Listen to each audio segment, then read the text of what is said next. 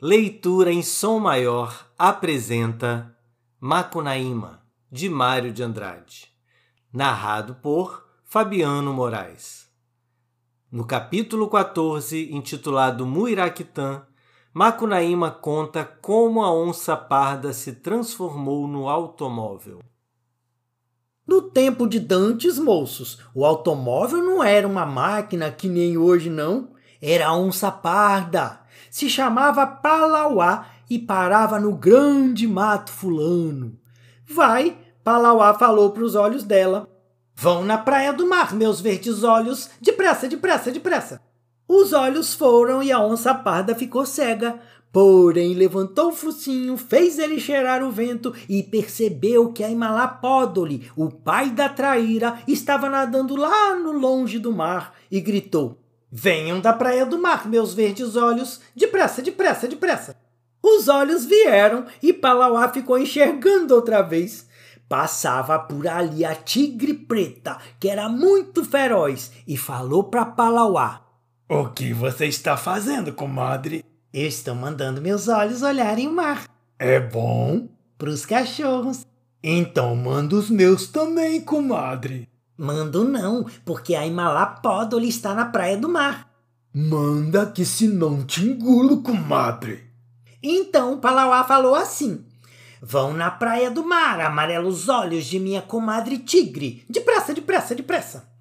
Os olhos foram e a tigre preta ficou cega. A Imalapódole estava lá e juque! Engoliu os olhos da tigre. Palauá maliciou tudo porque o pai da traíra estava cheirando muito forte. Foi tratando de se raspar. Porém, a tigre preta, que era muito feroz, presenciou a fugida e falou para a onça parda: Espere um pouco, comadre. Não vê que careço de buscar janta para meus filhos, comadre? Então, até outro dia. Primeiro manda meus olhos voltarem, comadre, que já tomei um fartão de escureza. Palauá gritou. Venham da praia do mar, amarelos olhos de minha comadre tigre. Depressa, depressa, depressa. Porém, os olhos não voltaram não, e a tigre preta ficou feito fúria. Agora que te engulo, comadre! E correu atrás da onça parda. Foi uma chispada mãe por esses matos que xiii, os passarinhos se tornaram piquititinhos de medo e a noite levou um susto tamanho que ficou paralítica. Por isso que quando faz dia em riba das árvores, dentro do mato é sempre noite. A coitada não pode mais andar. Quando Palauá correu largo e meio, olhou para trás fatigada. A tigre preta vinha perto. Vai, Palauá chegou no morro chamado Ibiraçoiaba e topou com uma bigorna gigante. Aquela uma que pertencia à fundição de Afonso Sardinha, no princípio da vida brasileira. Junto da bigorna estavam quatro rodas esquecidas. Então Palauá amarrou elas nos pés para poder deslizar sem muito esforço e, como se diz, desatou o punho da rede outra vez fez uma chispada mãe. A onça engoliu num átimo légua e meia de terreno, porém, isso vinha que vinha acochada pela tigre. Fazia um barulhão tamanho que os passarinhos estavam piquititinhos, piquititinhos de medo, e a noite mais pesada por causa que não podia andar, e a bulha ainda era assombrada pelos gemidos do noitibó. Noitibó é pai da noite, moços, e chorava a miséria da filha. Bateu fome em Palauá, a tigre na cola dela, mas Palauá nem não podia mais correr assim com o estômago nas costas. Vai, em de mais longe, quando passou pela barra do Boipeba, onde o coisa ruim morou, viu um motor perto engoliu o tal. Nem bem motor caiu na barriga da onça que a pobre criou força nova e. Fez légua e meia e olhou para trás. Isso a tigre preta vinha feita para cima dela. Estava uma escureza que só vendo por causa da malinconia da noite. E bem na frente de um fecho, a onça deu uma trombada temível no derrame do morrete, que por um triz era uma vez Palauá. Vai, ela abocanhou dois vagalumões e seguiu com eles nos dentes para alumiar caminho.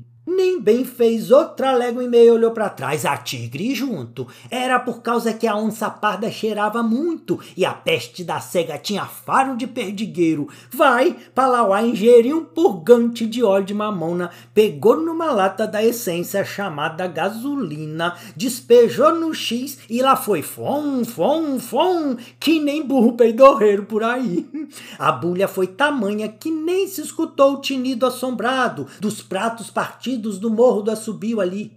A tigre preta ficou toda atrapalhada por causa que era cega e não cheirava mais a caatinga da comadre. Palauá correu mais muito e olhou para trás. Não enxergou a tigre. Também nem não podia mais correr com as fuças fumegando de quentura. Tinha ali perto um bananal macota com um pauê na faixa, porque Palauá já tinha chegado no Porto de Santos. Vai, a bicha derramou água cansada no focinho e desesquentou. Depois cortou uma folha açul de banana figo e se escondeu, botando ela por riba, feito capote. Dormiu assim.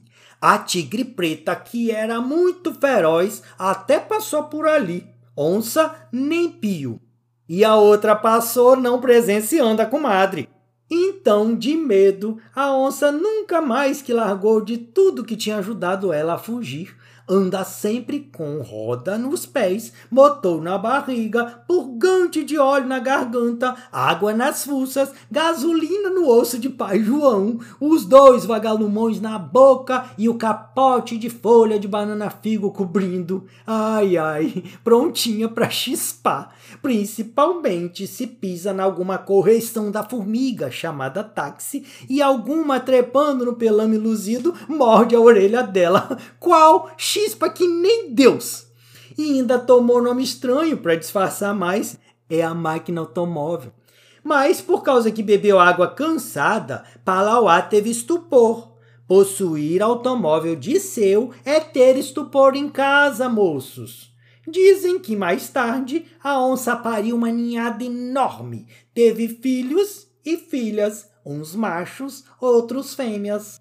Por isso que a gente fala um Ford e fala uma Chevrolet. Tem mais não. Série Personagens que Narram. Seleção e organização Fabiano Moraes e Pedro Benjamin Garcia. Leitura em som maior, o som da sua leitura.